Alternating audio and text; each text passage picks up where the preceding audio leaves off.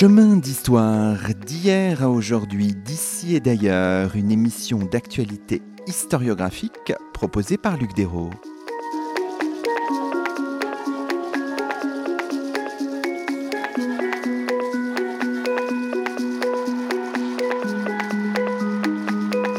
Bonjour à toutes et à tous, c'est le 95e numéro de nos chemins d'histoire, le 14e de la troisième saison, et nous avons la joie d'accueillir à notre micro Laurence Decoq. Bonjour à vous.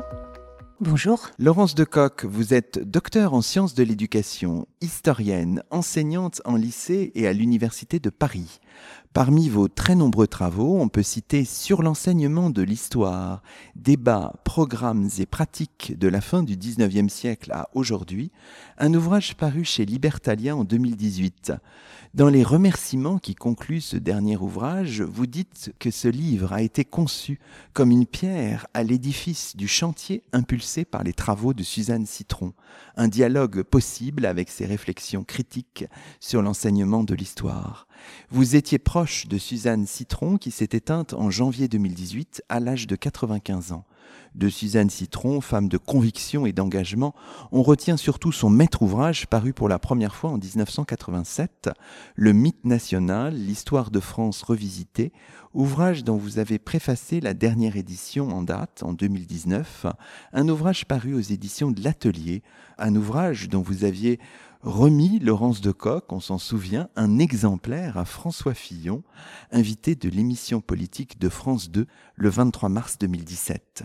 Aujourd'hui, dans nos chemins, et alors que l'histoire n'a pas cessé d'être instrumentalisée par les acteurs du champ politique, et parfois, il faut bien le reconnaître, de manière nauséabonde, nous revenons sur le parcours et l'œuvre de Suzanne Citron et sur ses propositions de construire une autre histoire de la France, bien loin du roman national. Alors, dans la première partie de l'émission, euh, Laurence Decoq, on peut revenir sur le parcours de Suzanne Citron en posant quelques, quelques jalons. Elle est née Suzanne Grimbach euh, le 15 juillet 1922.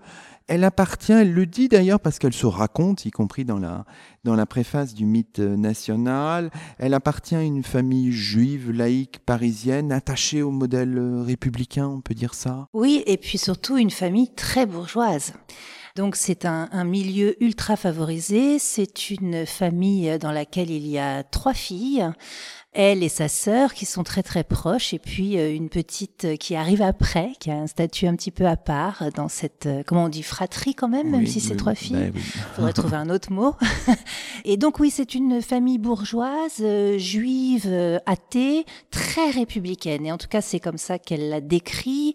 Elle décrit évidemment des conditions de vie extrêmement favorisées et surtout un père qu'elle adore et qui lui donne l'amour euh, un amour inconditionnel de la République. 1922, ça veut dire 18 ans en 1940. Elle est au lycée Molière, hein, c'est ça? Alors, elle est au lycée Molière en 1940. Et là, et effectivement, ça correspond à cette euh, entrée dans, dans, dans l'adolescence, enfin dans la véritable adolescence. 1940, pour elle, c'est un choc absolu. Et c'est un choc à la mesure de l'amour qu'elle avait pour la République. Un choc parce que elle n'aurait jamais cru possible que l'on donne les pleins pouvoirs à Pétain. Elle n'y a pas cru jusqu'au dernier moment. Et ça, on le sait pas simplement parce qu'elle le raconte, parce que Suzanne a écrit aussi sa biographie, hein, son autobiographie dans euh, un livre qui s'appelle Méline de démarcation, dont le titre dit déjà hein, euh, l'importance chez elle, l'importance dans sa construction de femme de, la guerre et de la période de l'occupation. Et donc, on ne le sait pas que par ce livre-là, on le sait aussi parce que pendant toute la période de la guerre, elle a écrit à son père. Et on a, les ai vues, elle me les a données, euh, les lettres qu'elle écrit à son père et notamment ce, basculement en fait où on voit très bien dans son écriture aussi comment elle passe d'une enfant un petit peu naïve à euh, presque une femme grave en fait. Voilà, elle, est saisie par la gravité de l'événement et elle, est saisie, oui, encore une fois, à la hauteur de, de, l'amour qu'elle avait pour la République. Donc c'est une désillusion qui la plonge vraiment dans une profonde interrogation, voire dépression. Pendant la Seconde Guerre mondiale, elle passe en zone libre en 1942. Je crois que c'est avec sa sœur euh, Janine. Le 15 août 1942, elle passe la ligne de, de démarcation à bicyclette. On est juste après la rafle du Veldiv. Et elle poursuit ses études d'histoire et elle bénéficie notamment de l'enseignement d'Henri Irénée Marou, qui va la marquer aussi, Laurence de Coq Alors oui, elle raconte euh, un moment euh, absolument fondateur. D'ailleurs, j'ai retrouvé ce passage, enfin j'ai retrouvé cette, ce discours de Marou qui, euh, à l'université de, de, Lyon, inaugure en fait l'année euh, universitaire. Donc, euh, et, et, il fait un, un, cours à ses étudiants. Et en fait, ce cours est véritablement le, le lieu d'un message subliminal qui est celui d'entrer dans la résistance. C'est un cours sur la République romaine. Et Suzanne, en fait, comprend le message tout de suite. Elle n'est pas la seule, hein, mais voilà. Y a, et je trouve cet épisode absolument génial. Alors, ce, ce cours, oui, ce cours, il a été publié. Je l'ai retrouvé euh, quelque part, je sais plus où, mais je dois l'avoir dans mes, dans mes archives. Et voilà, donc elle, elle raconte que dans son parcours, effectivement, elle tombe sur, cette, euh, sur cet homme qui lui fait comprendre que l'histoire aussi peut être un outil de résistance. Et là, évidemment, ça va la construire pour tout l'itinéraire à venir. Quoi. Parce que Suzanne Citron, pendant la Seconde Guerre mondiale, mène des activités de, de résistante. Elle est dans des réseaux euh, de résistants, des réseaux protestants avec sa sœur Janine. Elle fait pas de, de coups d'éclat, mais elle, elle, est comme ces centaines, milliers de femmes qui, euh, voilà, sans laquelle ce n'aurait pas été euh, possible. Il y a plein de choses toujours dans la vie de Suzanne Citron. C'est, on a l'impression que c'est un éternel bouillonnement. Et la conversion au protestantisme réformé, la fréquentation d'étudiants, d'intellectuels protestants, ça la structure aussi dès la Seconde Guerre mondiale et puis tout au long aussi euh, de son parcours dans la seconde moitié du XXe siècle.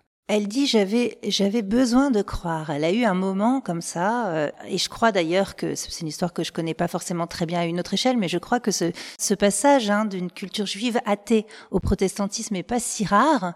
C'est ce qu'elle m'avait euh, expliqué. Oui, on peut comprendre hein, que voilà dans ce moment euh, comme comme vous dites de bouillonnement, mais aussi de peur, hein, de profonde angoisse permanente. Elle est jeune quand même. Elle avait besoin de croire. Elle avait besoin de croire et voilà se tisse tout un réseau de sociabilité dans ce monde protestant et elle y va et elle se lance à fond et, à l'issue de la guerre d'ailleurs elle sera l'une des rédactrices euh, phares du Summer, de la revue Le Summer. Puis ensuite, elle va rejoindre toute l'équipe autour de Esprit. Donc, elle, va rester très, très proche, en fait, de, de cette, euh, de cette frange-là. Évidemment, à la fin de la Seconde Guerre mondiale, l'événement euh, terrible pour elle, c'est son arrestation à Lyon en juin 44 par la Gestapo. Elle arrive à Drancy au tout début de juillet 44. Elle échappe au convoi du 31 juillet 44, le dernier pour Auschwitz.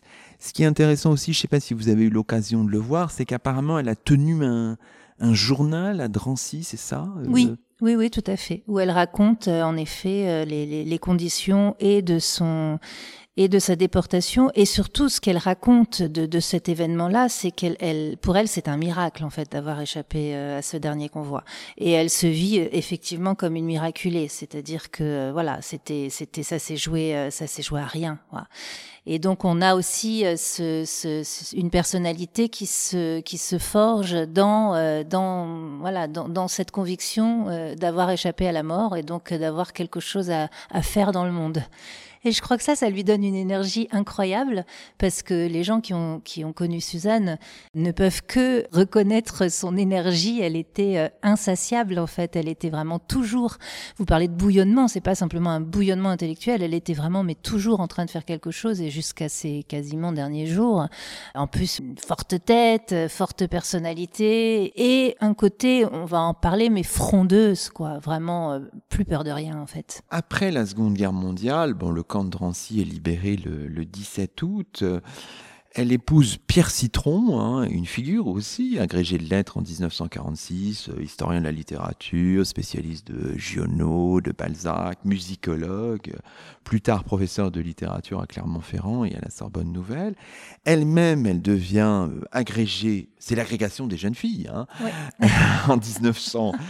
47 et elle exerce notamment, si j'ai bien compris, pendant plus de 20 ans à Anguin-les-Bains. Hein. c'est important comme professeur de, de lycée. son expérience d'enseignante dans ce lycée d'Anguin-les-Bains, c'était très important pour elle. Ah oui, alors bon, d'abord sa rencontre avec Pierre Citron, c'était un, c'était c'était un très beau couple. Hein. Je veux dire, c'était voilà, c'est c'est une rencontre euh, amoureuse euh, jusqu'à la, là aussi jusqu'à la, fin de la vie. Pierre est mort euh, quelques années avant. Elle a quand même euh, quatre enfants hein, avec euh, avec lui, quatre enfants qui sont très très rapprochés, faut le dire, parce que quand on parle quand même de la vie d'une femme euh, historienne de cette époque-là, c'est pas rien d'avoir aussi la charge quand même d'une famille nombreuse, des enfants encore une fois hein, qui ont un an d'écart hein, parfois, donc ça a été voilà, ça a été un petit peu lourd pour elle aussi ces premiers moments de, maman. Et puis elle, en effet, elle enseigne au lycée qui est un lycée particulier parce que c'est un lycée un peu expérimental. En fait, c'est un lycée qui est très marqué par euh, les expériences euh, d'éducation nouvelle et de pédagogie alternative. C'était une époque où euh, il y avait des établissements comme ça qui étaient assez profilés en fait pour expérimenter des, choses. Donc elle, elle y était plutôt bien, elle était dans son élément là-dedans. Elle avait ses enfants scolarisés là-dedans. Je me souviens plus si c'était tous ses enfants, mais en tout cas j'en vois au moins deux.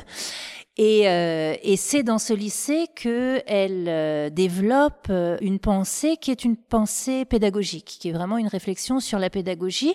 D'abord une réflexion sur la pédagogie de l'histoire, puisqu'elle est en effet prof d'histoire. Alors pour les pour les auditeurs et auditrices, faut savoir en effet hein, que quand elle passe la grecque en 47, il y a encore une agrégation de jeunes filles. Et donc on faisait pas de géographie, c'était le bon vieux temps, on faisait de l'histoire de l'art quand on était une jeune fille.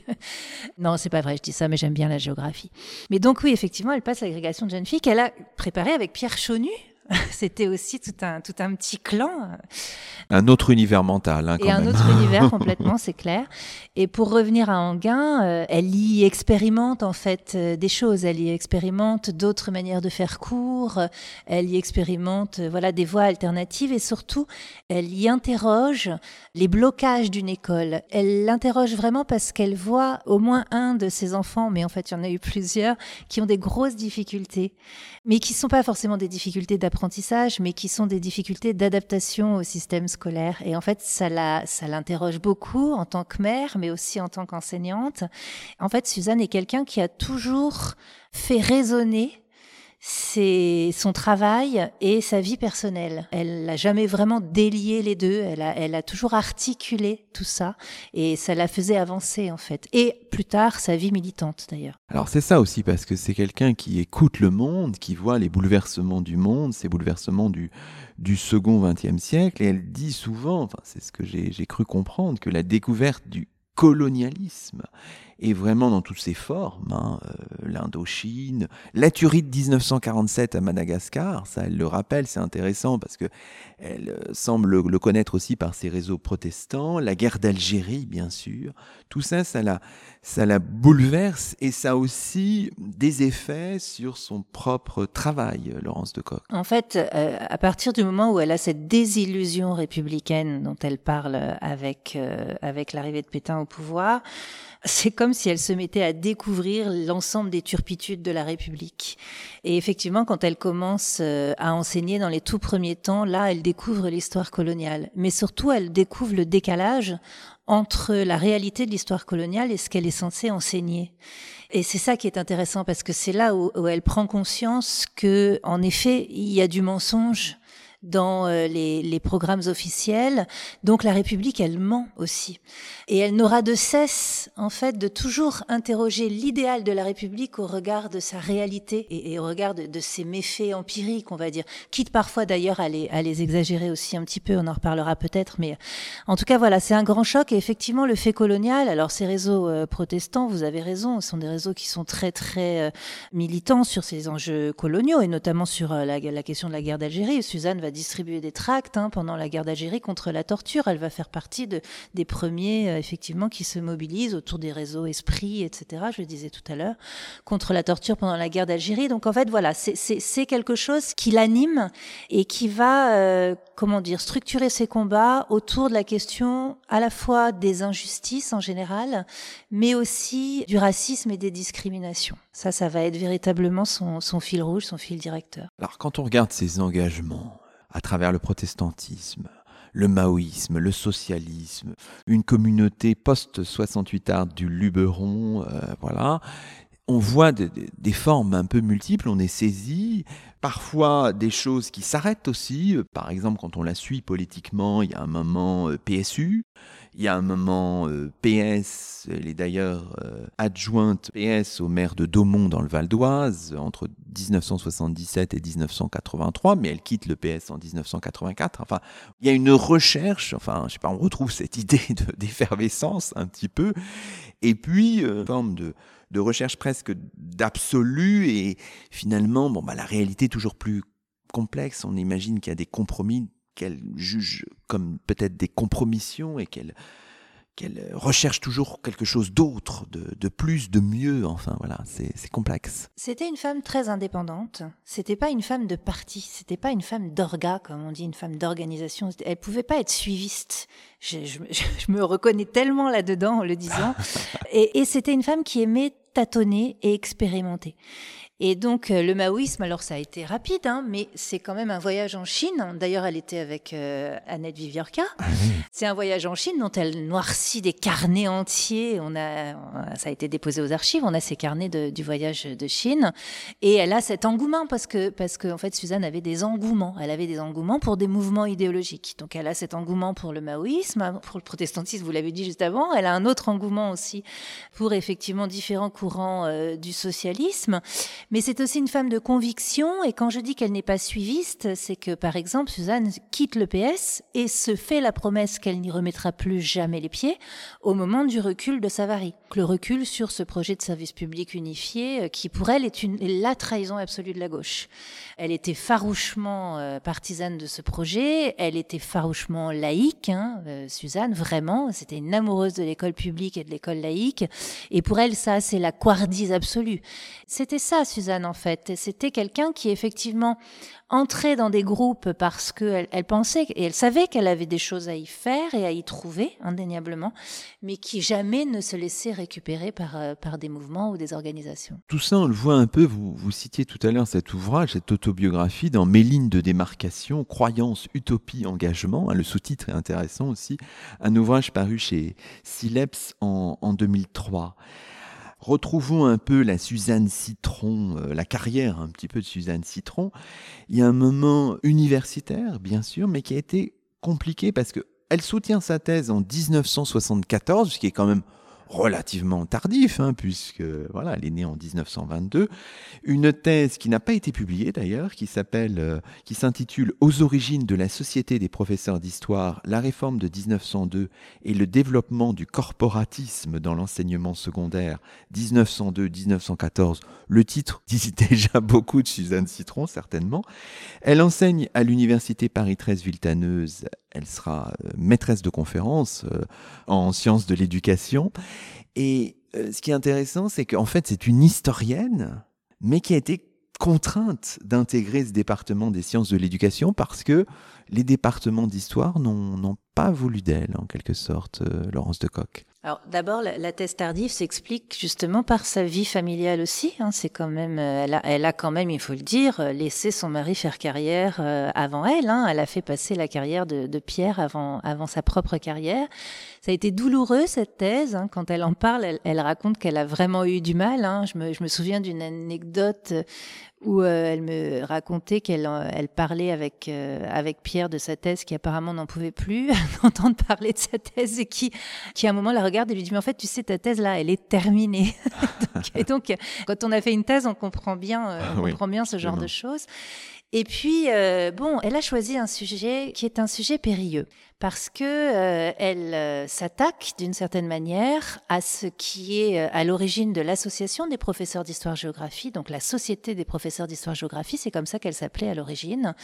Et en fait, Suzanne avait des relations très compliqué avec l'association des professeurs d'histoire-géographie, euh, qu'elle trouvait euh, effectivement euh, très réac, très conservatrice, refusant toute avancée, trop proche du pouvoir, et elle n'hésitait pas à leur rentrer dans l'art assez facilement, tout ça par courrier, hein, parce qu'à l'époque il n'y avait pas les tweets, hein, donc ça se faisait quand même de façon courtoise, mais ce n'était pas moins violent, hein, parce que j'ai vu des lettres de l'association des professeurs d'histoire géographie euh, dans laquelle il est mention de, Suzanne, parce qu'elle en a chez elle. Et bon, c'était, ça cognait fort, quoi.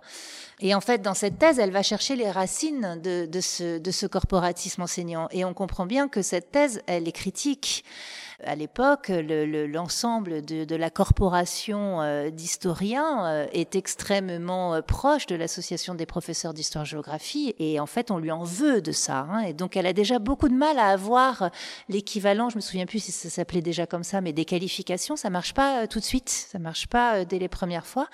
Et puis après, elle était, elle était chargée de cours hein, à Viltaneuse depuis depuis très longtemps. Elle y organisait même des formations d'enseignants gratuites le soir. Elle les faisait venir le soir après 20 heures pour euh, réfléchir à, des séquences pédagogiques. Et donc, en fait, il y a que là, elle comprend qu'il y a que dans cette, euh, en sciences de l'éducation, c'est-à-dire en acceptant de quitter ce monde des, historiens, il y a que là qu'elle sera euh, acceptée. Et par ailleurs, elle est déjà fortement militante. Hein. Elle est déjà engagée sur plein d'actions. Euh, on la connaît aussi par euh, ses engagements euh, pédagogiques. Et à l'époque, et je suis pas sûre que ça ait beaucoup changé, mais la pédagogie et la science, ça faisait pas bon ménage. Donc elle avait déjà cette réputation un peu de pédago et d'empêcheuse de tourner en rond, quoi. Terminons peut-être cette première partie en, en, regardant un petit peu vos, évidemment avec toute la pudeur nécessaire, votre relation avec, avec Suzanne Citron, dont vous l'avez connue au milieu des années 2000, c'est ça? Je la rencontre, euh, alors je la connaissais, je l'avais lue hein, quand j'étais étudiante, mais je la rencontre pour de vrai dans le cadre de CVUH, du Comité de vigilance face aux usages publics de l'histoire, qui était une association qui avait été créée en 2005 et que moi j'ai rejointe dans la foulée et à laquelle euh, Suzanne a immédiatement adhéré aussi. Donc on s'est croisés dans des réunions. Donc euh, voilà, 2005-2006. Et puis on est devenus euh, très très proches en effet. on a, on est devenus amis en fait, voilà. Et donc on a commencé à à travailler ensemble et à réfléchir ensemble et à s'amuser ensemble. Et vous avez fondé donc un collectif à Gernamento en, en 2011, alors vous le racontez dans la préface au Mythe National, dans le salon de Suzanne Citron. Oui, alors l'histoire, c'est euh, c'est que je, je, je suis euh, le, le 31 décembre 2010, très exactement, je suis à Cambridge et à ce moment-là, apparaissent, enfin, il y avait des nouveaux programmes de lycée qui devaient être publiés ou qui avaient déjà été publiés, je me souviens plus trop. Et je me dis, il faut, vraiment absolument qu'on fasse quelque chose euh, contre ces programmes. J'étais ultra remontée, je me disais, ça va pas, l'enseignement de l'histoire, faut vraiment qu'on bouge, etc. Et je tombe sur un article de la revue des Annales en 1968. En fait, c'est un article qui datait de l'année d'avant, mais qui a été republié par les Annales, qui a été d'ailleurs paraffé par Brodel, comme quoi on avait reconnu hein, que Suzanne avait, euh, avait quand même du poids. Et cet article, c'est un article de Suzanne Citron qui s'appelle Pour l'aggiornamento de l'histoire et de la géographie. Et moi, en fait, dans la foulée, j'envoie un mail à plein d'amis, dont Suzanne évidemment, et ce mail, je l'intitule Pour l'aggiornamento de l'histoire et de la géographie. Et dans ce mail, je, je fais un appel aux, aux, aux, bonnes âmes qui veulent me rejoindre pour créer euh, un collectif, parce que je me dis, il faut qu'on se bouge, il faut qu'on fasse quelque chose. Moi, je ne me retrouvais pas non plus dans ce que proposait l'association des professeurs d'histoire-géographie. Et Suzanne dit, allez, on y va, tous, tous dans mon salon. Euh, et on s'est retrouvés euh, au printemps suivant dans son salon effectivement.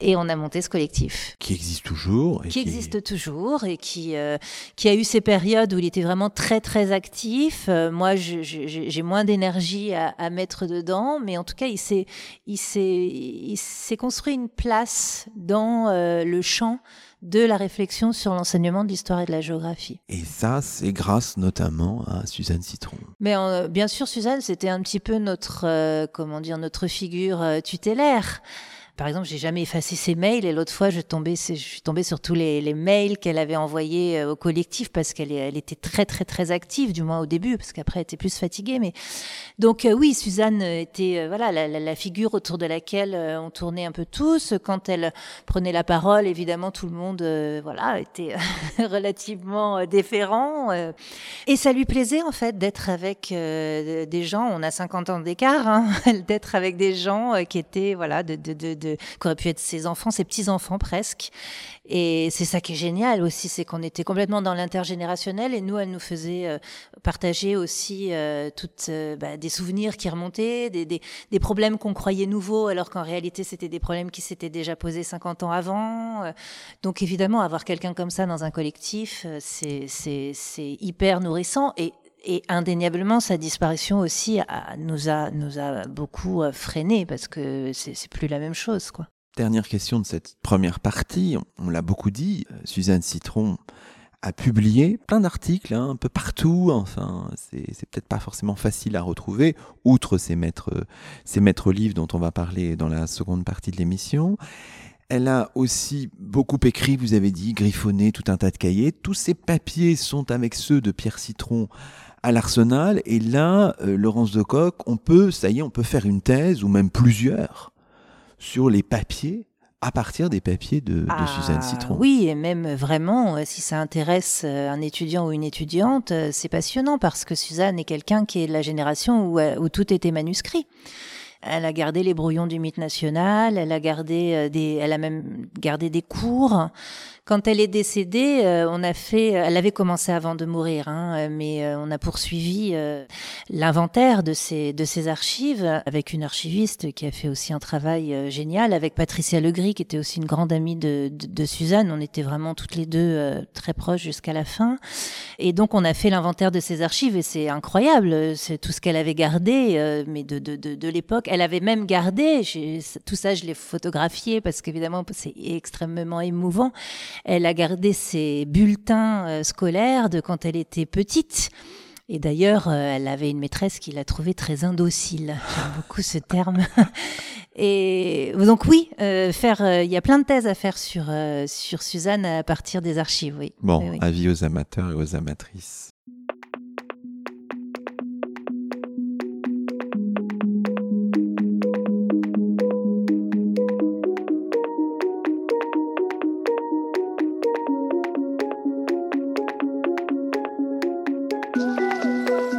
Vous écoutez Chemin d'Histoire, une émission d'actualité historiographique. Aujourd'hui, Luc Dérault s'entretient avec Laurence Decoq, docteur en sciences de l'éducation, historienne, enseignante en lycée et à l'Université de Paris, et la conversation porte sur le parcours et les travaux de Suzanne Citron, née en 1922, disparue en 2018.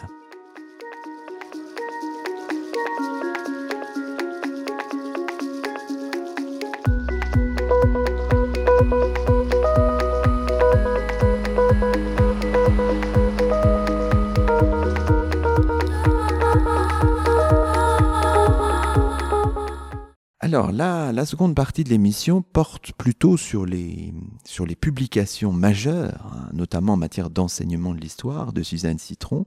Il faut peut-être commencer, Laurence Decoq, par la publication d'Enseigner l'histoire aujourd'hui, la mémoire perdue et retrouvée, parue aux éditions ouvrières en 1984. Vous dites dans votre préface au mythe national que c'est là que Suzanne Citron, donc assez tardivement finalement dans sa vie, commence à tisser le fil conducteur tenu jusqu'au mythe national en 1987. Alors, vous dites enseigner l'histoire, c'est un diagnostic plus qu'un ensemble de, solutions quand on le regarde maintenant avec quelques années d'écart. Petite précision sur le caractère tardif de ses ouvrages. Bon, c'est vrai. En fait, elle écrivait beaucoup elle avait très peu de temps pour écrire. Elle racontait que, euh, en fait, elle avait que le matin, genre entre 6h et 7h du matin pour, euh, pour écrire parfois sur la table de la cuisine, quoi. Donc, il y avait il y a eu beaucoup d'écrits qui ont, qui ont précédé les livres proprement dit. C'est vrai qu'il y a eu beaucoup d'articles avant, avant d'avoir les livres où, euh, le mythe national, elle est à la retraite. Donc là, elle peut, effectivement, s'y atteler.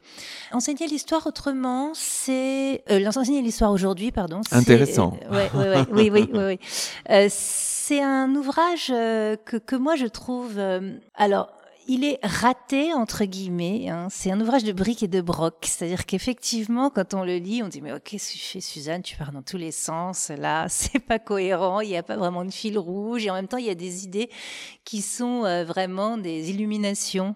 je crois que c'est à ça qu'il a servi aussi. Il y a eu un moment où elle a eu besoin de poser des principes forts, en fait, qui étaient des principes critiques forts de l'enseignement de l'histoire et en particulier de son caractère national-centré, de sa propension à exclure tout ce qui est minoritaire, les minorités régionales, les minorités issues de l'immigration. Elle pose en fait les grandes idées à ce moment-là dans ce livre. Mais ce livre est relativement déstructuré, il est difficile à lire, euh, voilà. Mais mais on sent qu'en effet c'est presque comme un brouillon de ce qui euh, de, de, ce qui sera écrit euh, c'est trois ans après, c'est ça Oui, c'est ça, en 1987. Alors c'est un livre aussi, je reste sur un moment sur enseigner l'histoire, qui s'inscrit dans un contexte particulier, d'ailleurs le mythe national aussi. Hein. Et vous rappelez aussi dans la préface au mythe national de 2019, la une du Figaro magazine en 1979 on n'enseigne plus l'histoire à nos enfants. Ce livre, ces livres constituent, d'une certaine manière, bien sûr, il y a plein de choses, c'est un peu réducteur de le dire ainsi, une réponse à, ça aussi. Oui, c'est une pièce au dossier, en tout cas, c'est une pièce au dossier de, la controverse. Pour celles et ceux qui ne connaissent pas cette histoire, 1979, euh, effectivement, la une du Figaro Magazine titre ça, une, une, assez euh, racoleuse, hein, euh, qui construit une angoisse autour de l'idée qu'on n'enseignerait plus l'histoire aux enfants. Alors pourquoi cette angoisse? Parce que en fait, depuis 1969, à l'école primaire, on fait ce qu'on appelle des activités d'éveil. Et les activités d'éveil, c'est des activités dans lesquelles on ne dit plus histoire, géographie, sciences physiques, machin. C'est euh, un, comment dire une grosse part qui mélange un petit peu tout ça. Voilà. Et comme leur nom l'indique, c'est euh, très inspiré de l'éducation nouvelle. C'est l'idée d'éveiller en fait la curiosité des enfants et pour cela d'utiliser euh, toutes les disciplines sans les distinguer. Et de fait, on a demandé aux enseignants de primaire de ne plus faire les programmes comme, comme ils le faisaient jusqu'à maintenant, c'est-à-dire l'histoire de France des, des, des Gaulois jusqu'à nos jours. Et alors, on sait aujourd'hui que tout, quasiment tous les profs ont continué à faire de l'histoire normalement, mais en tout cas, Alain Decaux, il est alerté par une institutrice d'ailleurs, raconte-t-il, et donc il lance ce cri d'alerte. Et ce qui est très très intéressant, c'est que c'est la première crise médiatique autour de l'enseignement de l'histoire. Après, il va y en avoir, euh, il y en a une tous les ans, voire plusieurs par an. Mais là, c'est la première. Et quand je dis crise médiatique, c'est parce qu'effectivement, tous les journaux vont s'engouffrer dans cette, dans cette idée qu'on n'enseigne plus l'histoire. Et ensuite, les politiques vont prendre le relais pour euh, savoir est-ce qu'on l'enseigne bien, est-ce qu'on l'enseigne plus, comment est-ce qu'on l'enseigne, est-ce qu'on enseigne encore l'histoire de France, etc. Au point quand même qu'il euh, y a même un projet de loi à l'Assemblée nationale pour enseigner l'histoire nationale. Au point aussi que François Mitterrand fait figurer dans son programme présidentiel la promesse de réformer l'enseignement de l'histoire. Donc on n'est pas sur une petite crise, une petite controverse, hein. on est vraiment sur quelque chose sur plusieurs années. Et en effet, euh, Suzanne, elle va participer à ce débat-là, hein, parce qu'il va y avoir aussi euh, des, euh, des colloques, notamment d'ailleurs un, très important à Montpellier en 84 cette année-là, euh, auquel d'ailleurs elle ne peut pas se rendre, mais qui reprend en partie, hein, enfin dans la, dans, auquel elle participe de manière comme ça distante, en distanciel, on dirait aujourd'hui. Et ce livre, c'est les, les, propos qu'elle tient dans le cadre de ce débat-là, à savoir, euh, de toute façon, le récit national tel que l'appelle de ses voeux Alain Decaux est un récit qui est complètement obsolète d'un point de vue historiographique. C'est un récit qui invisibilise toute la recherche récente et qui invisibilise ce qui, elle, l'intéresse, c'est-à-dire revenir sur les pages sombres du passé et parler d'autre chose que les grands hommes. Alors, venons-en au mythe national. Alors, euh, la préface de l'édition de 1987, puisque c'est un ouvrage qui sera régulièrement réédité, dit, dit bien le, projet. Hein. Il s'agit d'interpeller, c'est une interpellation, hein. nous dit-on, c'est à la page 13 de l'édition de 2019, sur la construction et le contenu de l'histoire de France comme récit scolaire daté. Et ça passe d'abord par un examen assez serré. C'est là sans doute, je pense que la première partie, je ne sais pas si vous serez d'accord avec moi, est sans doute la meilleure de l'ouvrage. C'est un examen assez serré et vous dites, on comprend très bien que c'est serré quand on voit la bibliothèque de, de Suzanne Citron, de la fabrique du, du roman national. Est-ce qu'on peut dire les choses comme ça? Sur l'expression même de roman national, est-ce que c'est c'est un terme, une expression qu'elle utilise ou elle préfère plutôt le mythe national? Enfin, oui, alors le, mythe national, c'est vraiment une expression qui est extrêmement bien trouvée, hein, parce que euh, exactement à la manière de la, de la, de la mythologie telle que l'ont analysé Vernon, par exemple, ou Vidal-Naquet, il y a une puissance mobilisatrice du roman national. Et donc il y a bien quelque chose de mythologique. Hein, et c'est ça qu'elle essaye de montrer, c'est-à-dire que elle montre dans, dans ses travaux qu'il y a une pérennité quasiment, enfin immuable, de la manière d'écrire l'histoire de France dans les manuels scolaires de la fin du 19e siècle jusqu'aux années 80, jusqu'aux années 1980. Et dans sa bibliothèque, effectivement, elle a un nombre de manuels scolaires. Avec Patricia, on en a, on a dû se les partager, on en a récupéré plein, on savait plus où les mettre. Et donc, elle, montre effectivement les invariants, hein, on pourrait dire les invariants en fait de cette manière d'écrire l'histoire. Et, et, elle interroge les raisons pour lesquelles il y a un tel décalage entre une recherche historiographique qui continue de se faire et puis euh, des manuels scolaires qui crispent en fait et qui cristallisent et qui figent un récit national.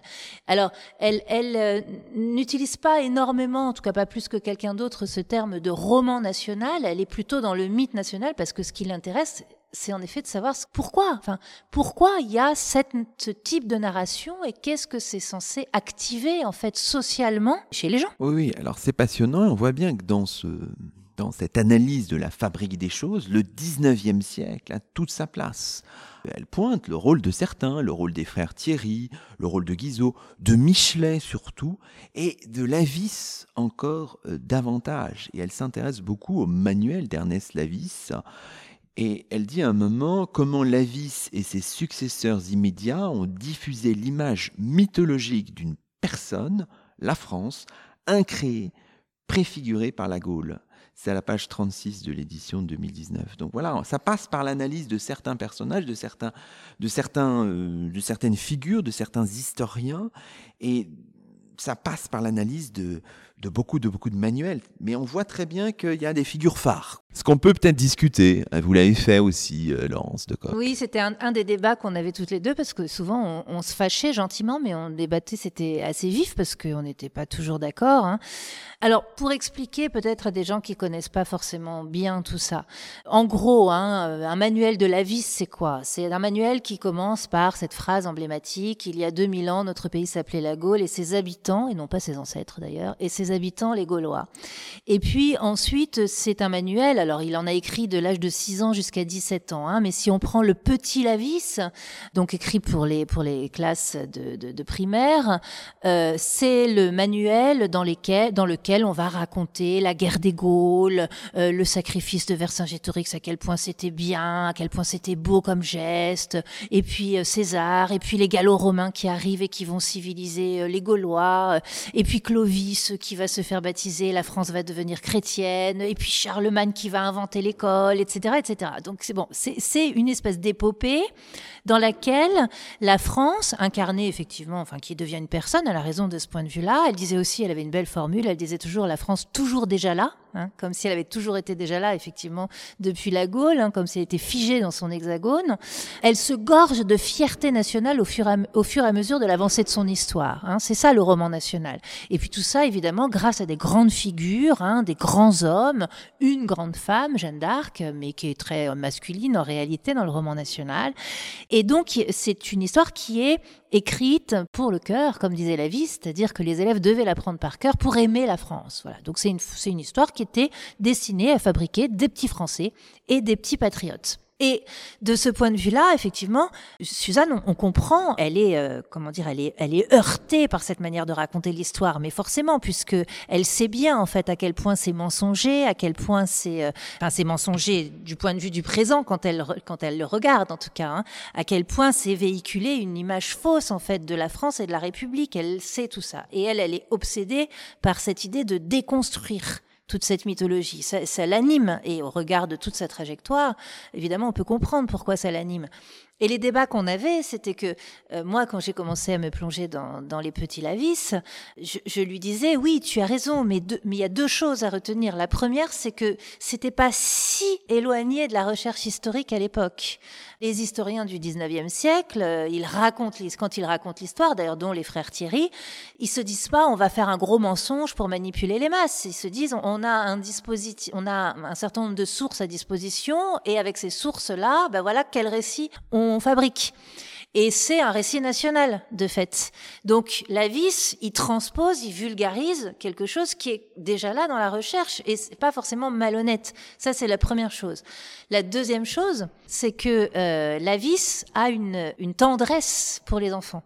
Et on le voit dans ces petits lavis. C'est-à-dire que il les tutoie, euh, il arrête pas de leur demander euh, par écrit. Hein, il leur demande est-ce que tu, est-ce que tu vois ce château? Est-ce que tu n'aimerais pas se, te balader dans ce beau château fort? Est-ce que tu vois ces enfants qui vont à l'école sous Charlemagne Là, tu sais, il faut vraiment travailler à l'école. C'est ça qui est écrit en fait dans les manuels. C'est pas simplement un endoctrinement euh, patriotique, colonialiste, etc. Et moi, je dis souvent à Suzanne, c'est aussi une, euh, ce sont des outils pédagogiques et didactiques, les petits lavis. Et ça témoigne aussi quand même des premiers soubresauts de d'une forme de didactique de l'histoire, c'est-à-dire l'interpellation des enfants, le fait de les inclure dans le récit, etc.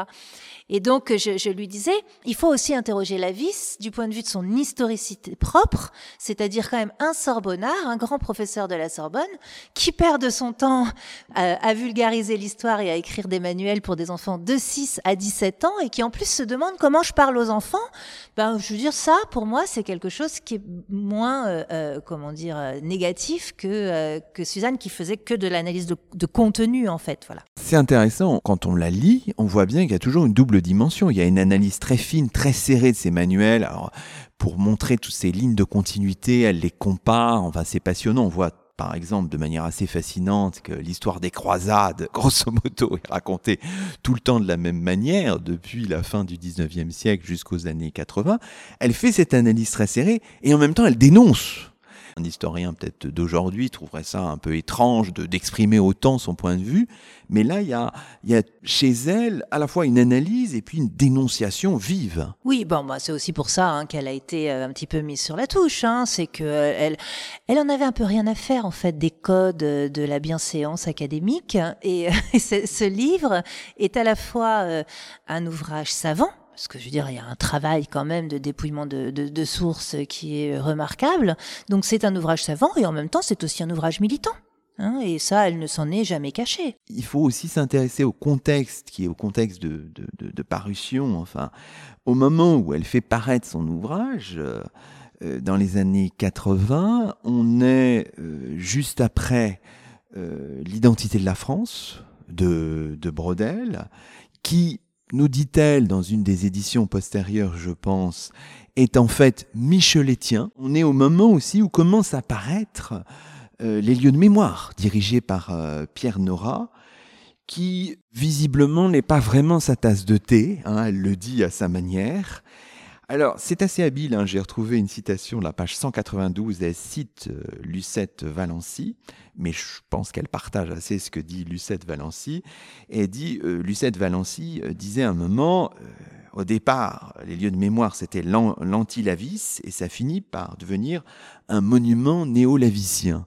Et ça, sans doute, Suzanne Citron, on peut le dire, le, le, le partageait. Oui, en fait, et, et c'est pareil, quand elle dit que Brodel, c'est très Michelet, micheletien, c'est oui. ça bon, Là aussi, on avait des petites divergences parce que moi, j'aime bien Michelet, donc enfin, j'aime bien le lire parce qu'évidemment, il y a une espèce de souffle épique dans ce qu'il dans ce qu'il écrit, et, et, bon, elle était moins sensible à ça que, que moi. En fait, elle était allergique à toute forme d'écriture de l'histoire qui puisse conforter un sentiment nationaliste. Euh, on peut vraiment le dire comme ça. C'était euh, c'était une allergie et parfois avec un, petit peu d'excès qui encore une fois s'explique aussi par euh, tout son parcours. Et donc pour elle, les lieux de mémoire, c'est juste une manière déguisée de valoriser une approche patrimoniale et mémoriale de la France. Et donc c'est un instrument nationaliste. Voilà, je, là-dessus, c'est clair qu'à ses yeux c'était ça. Et d'ailleurs, elle le disait souvent, il y a qu'un seul article sur le passé colonial, c'est sur l'exposition coloniale de 1931, et c'est tout. C'est vrai que sur trois tomes, bon, ça fait pas beaucoup, quoi. Et puis c'est toujours, disait-elle aussi, les mêmes historiens, les mêmes obsessions, et donc elle, ça, ça lui correspondait pas du tout. Après, je ne sais pas. Là, en vous parlant, je me demande si si elle a été peut-être blessée de ne pas être euh, sollicitée, j'en sais rien, parce qu'en fait, on n'en a jamais parlé. Et puis, il y a d'ailleurs un, article sur la vis hein, dans, euh, dans les lieux de mémoire, la vis instituteur national, célèbre article de, de, Pierre Nora. Donc oui, pour elle, c'était vraiment euh, du même acabit que n'importe quel ouvrage d'histoire de France, peu inventif et peu créatif. On sent bien, quoi qu'il en soit, sa, volonté de revenir sur euh, ce qu'elle appelle les impasses historiques d'une culture républicaine. Hein. C'est une expression qu'elle utilise à la page 272 du Mythe national dans l'édition de 2019. Et elle dit qu'elle est confrontée, enfin que les historiens sont confrontés à deux butoirs, Vichy et la guerre d'Algérie. Alors c'est un passage qui m'a semblé très intéressant, qui se trouve à la page 293, qu'on peut lire pour voir aussi la, la patte Suzanne euh, Citron, si, euh, si on veut. Alors voici ce qu'elle écrit. La culture politique républicaine était doublement ambiguë. Premièrement, la confusion entre la nation une et indivisible et l'État, dont l'armature restait centralisée et bureaucratique, ne favorisait pas chez les fonctionnaires l'existence d'une pensée autonome et critique des abus régaliens de l'État, perpétrés notamment contre les étrangers, vrais ou supposés. Deuxièmement, dans un modèle qui se voulait unique et universel, la possibilité pour les citoyens d'autres récits du passé et d'autres repères symboliques n'existait pas. La diversité des cultures et des points de vue était un impensé de la culture républicaine. Vichy et la guerre d'Algérie ont été les deux butoirs contre lesquels cette idéologie paradoxale s'est fracassée Là, on a un de ces moments qui est vraiment très très fort parce qu'on voit très bien ce qu'elle veut dire, c'est-à-dire cette fabrication, cette était là avec Vichy, avec la guerre d'Algérie, confrontée à une forme d'impasse, Laurence de Coq. Elle explique très bien. On a ces deux obsessions dans le passage que vous avez fort bien choisi, et deux obsessions jusqu'à la fin de sa vie c'est le dernier texte qu'elle écrit, la dernière tribune qu'elle publie euh, dans Le Monde, c'est là-dessus. Donc c'est vraiment, quand je dis, voilà, c'est ces deux obsessions. La première obsession, c'est la centralisation jacobine. Elle était, euh, même napoléonienne, elle était, elle était euh, vent debout contre cette organisation de l'État. Elle était vraiment pour, pour, pour une décentralisation euh, complète. Pour elle, c'était c'est ce qui faisait verrou en fait pour la démocratie, c'est-à-dire que c'était vraiment euh, la, pyramide d'obéissance, quoi.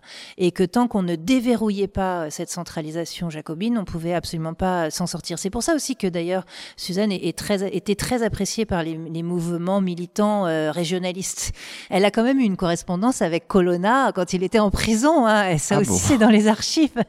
voilà, donc ça c'est sa première obsession sur la, centralisation euh, administrative. Elle l'avait transposé aussi dans son analyse de l'éducation nationale. Pour elle, un des blocages de l'éducation nationale, c'est ça, hein, c'est le fait que euh, tout partait de Grenelle euh, et il n'y avait aucune possibilité de, de, déverrouiller. Et puis sa seconde obsession, c'est en effet le caractère, une forme d'universel qui est un universel qui, de son point de vue, est excluant et qui exclut justement les histoires minoritaires, les pensées minoritaires et la multiplication des points de vue. Pareil, elle a consacré son œuvre à ça, hein, et même dans le livre dont on parlait tout à l'heure euh, sur euh, l'histoire aujourd'hui, les chapitres les plus intéressants, c'est quand elle, elle tente de faire un récit du point de vue du monde ouvrier, un récit du point de vue du monde des, des immigrés, et sa question permanente, c'est comment je tisse ensemble tous ces récits pour justement en finir avec un, universel abstrait qui invisibilise. Alors oui, justement, parce que dans le mythe national, on voit bien qu'il y a la volonté de construire une autre histoire de France, reprendre l'histoire dans un jeu d'échelle historienne, géographique, assez nouveau qui combine, nous dit-elle, les multiples héritages constitutifs de la France, et c'est vous plutôt qui parlez là, et qui dénaturalise la question des, origines. Hein. C'est ce qu'elle appelle, vous nous expliquez un peu la pédagogie de la mémoire, hein, parce que ces concepts sont, complexes parfois, bien loin d'une France immémoriale, née au temps des Gaulois. Ça, c'est intéressant, une France faite de, fragments d'Europe, euh, irriguée de sève africaine, là c'est Suzanne Citron, asiatique, antillaise, à la page 209. Alors, évidemment, ça peut déstabiliser Laurence de Coq. Ça a déstabilisé, par exemple, je ne sais pas si vous apprécierez la référence, Laurent Geoffrin dans le quotidien Libération. Alors, c'est Laurent Geoffrin de 2017 qui n'est pas forcément le même qu'en 2021. Et il disait, euh, c'est un compte-rendu de la réédition de 2017 qui était tout à fait très positif. Donc il saluait son œuvre de déconstruction et il se disait moins convaincu par la vision proposée.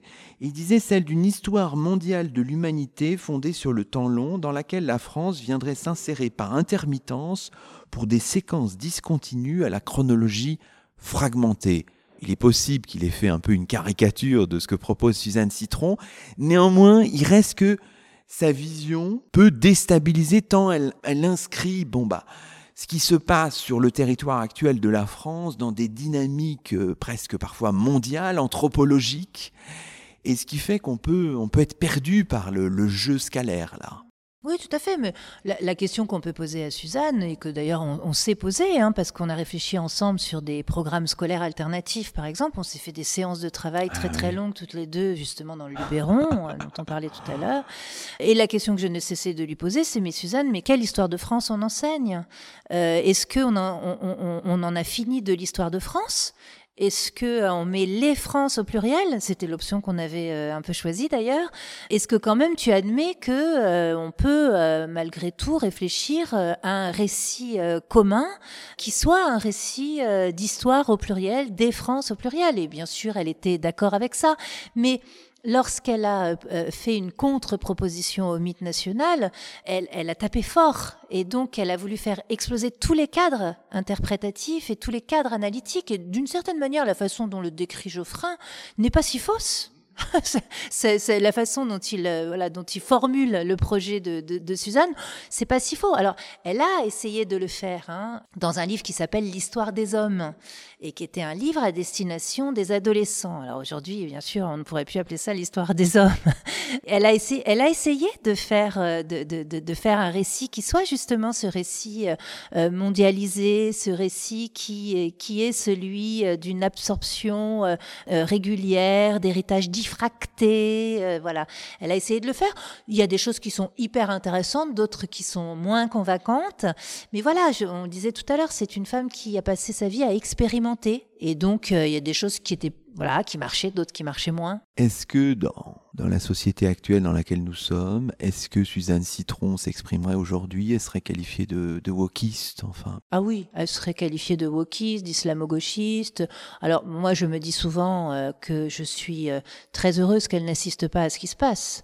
Elle serait, euh, elle serait ravagée en fait. Parce que quand même, le combat de Suzanne Citron, il faut le rappeler, c'est un combat contre le fascisme, contre les fascismes. Je veux dire, c'est son parcours de résistante, c'est son parcours ensuite euh, bah, euh, d'enseignante qui va essayer de, rétablir auprès de ses élèves euh, les faits tels qu'ils ont véritablement eu lieu. C'est son parcours de militante des droits de l'homme, voilà, sur différents dossiers, y compris un de ces dossiers, c'est le dossier israélo-palestinien. Elle était très très engagée auprès de la cause palestinienne. c'est son combat anticolonial. Bon, pour elle voir là le retour de, de, l'extrême droite tel qu'il a lieu, ce serait pour elle, enfin, ce serait terrible, ce serait terrible, ce serait un échec. Alors, son œuvre, on va terminer cette émission, euh, est connue, quand même, hein, je veux dire, pas forcément reconnue, Qu'est-ce qui mériterait d'être euh, redécouvert, éventuellement réédité? Enfin, on pense peut-être à son livre L'école bloquée, paru en 1971. Vous le disiez euh, récemment, je crois, à l'occasion d'un tweet, qui mériterait peut-être d'être republié, en le contextualisant bien sûr. Suzanne est une intellectuelle du XXe siècle, au sens euh, où ce que sont des intellectuels, c'est-à-dire euh, des gens qui ont passé leur vie à réfléchir à plusieurs sujets, qui n'ont pas été focalisés sur un seul sujet. C'est une intellectuelle du XXe siècle, c'est une intellectuelle militante du XXe siècle. Et c'est à ce titre-là qu'elle doit être reconnue, c'est-à-dire à la fois pour la saveur et la pertinence de ses travaux, mais aussi pour son courage, aussi pour la façon dont sa pensée euh, a fait avancer euh, certaines causes, pour euh, la multiplicité de, ses engagements et puis pour ce qu'elle a posé euh, dans ces champs euh, d'intervention et dont nous sommes plusieurs à nous euh, à nous déclarer héritières et héritiers. Donc euh, c'est ça la définition euh, d'un intellectuel, c'est aussi euh, quand quand il quand il pose quelque chose en espérant que ce soit repris. Moi, la, la, une des, dédicaces qu'elle m'a faites, c'était de me dire je, je, je te je te laisse la main, je te passe la main, je te laisse la main. Et et et, et, et c'est ça en fait, c'est à ça que ça sert les, les, les trajectoires aussi longues. Je veux dire, Suzanne a traversé quasiment un siècle, donc une trajectoire aussi longue qui est faite d'avancer, de recul, de qu'on peut plus ou moins, avec lesquelles on peut plus ou moins être d'accord. Mais je terminerai juste là-dessus, une intégrité et une dignité qui, euh, qui, qui mérite d'être mise en avant comme euh, euh, véritablement un exemple à suivre. Très bien. Merci beaucoup, Laurence de bah, Merci à vous. L'histoire continue. Et eh oui. Et c'est ainsi que se termine le 95e numéro de nos chemins d'histoire, 14e de la troisième saison. Aujourd'hui, nous étions en compagnie de Laurence de Coq, docteur en sciences de l'éducation, historienne, enseignante en lycée et à l'Université de Paris. Laurence de Coq qui a préfacé la dernière édition, datée de 2019, du grand livre de Suzanne Citron, Le mythe national, l'histoire de France revisitée, ouvrage paru aux éditions de l'Atelier. Aujourd'hui, nous évoquions la figure et les travaux de Suzanne Citron, née en 1922, disparue en 2018. Toutes nos émissions sont disponibles sur la plateforme SoundCloud et sur le site chemindhistoire.fr avec un S à chemin. À très vite pour un nouveau rendez-vous radiophonique. Que la force historienne soit avec vous.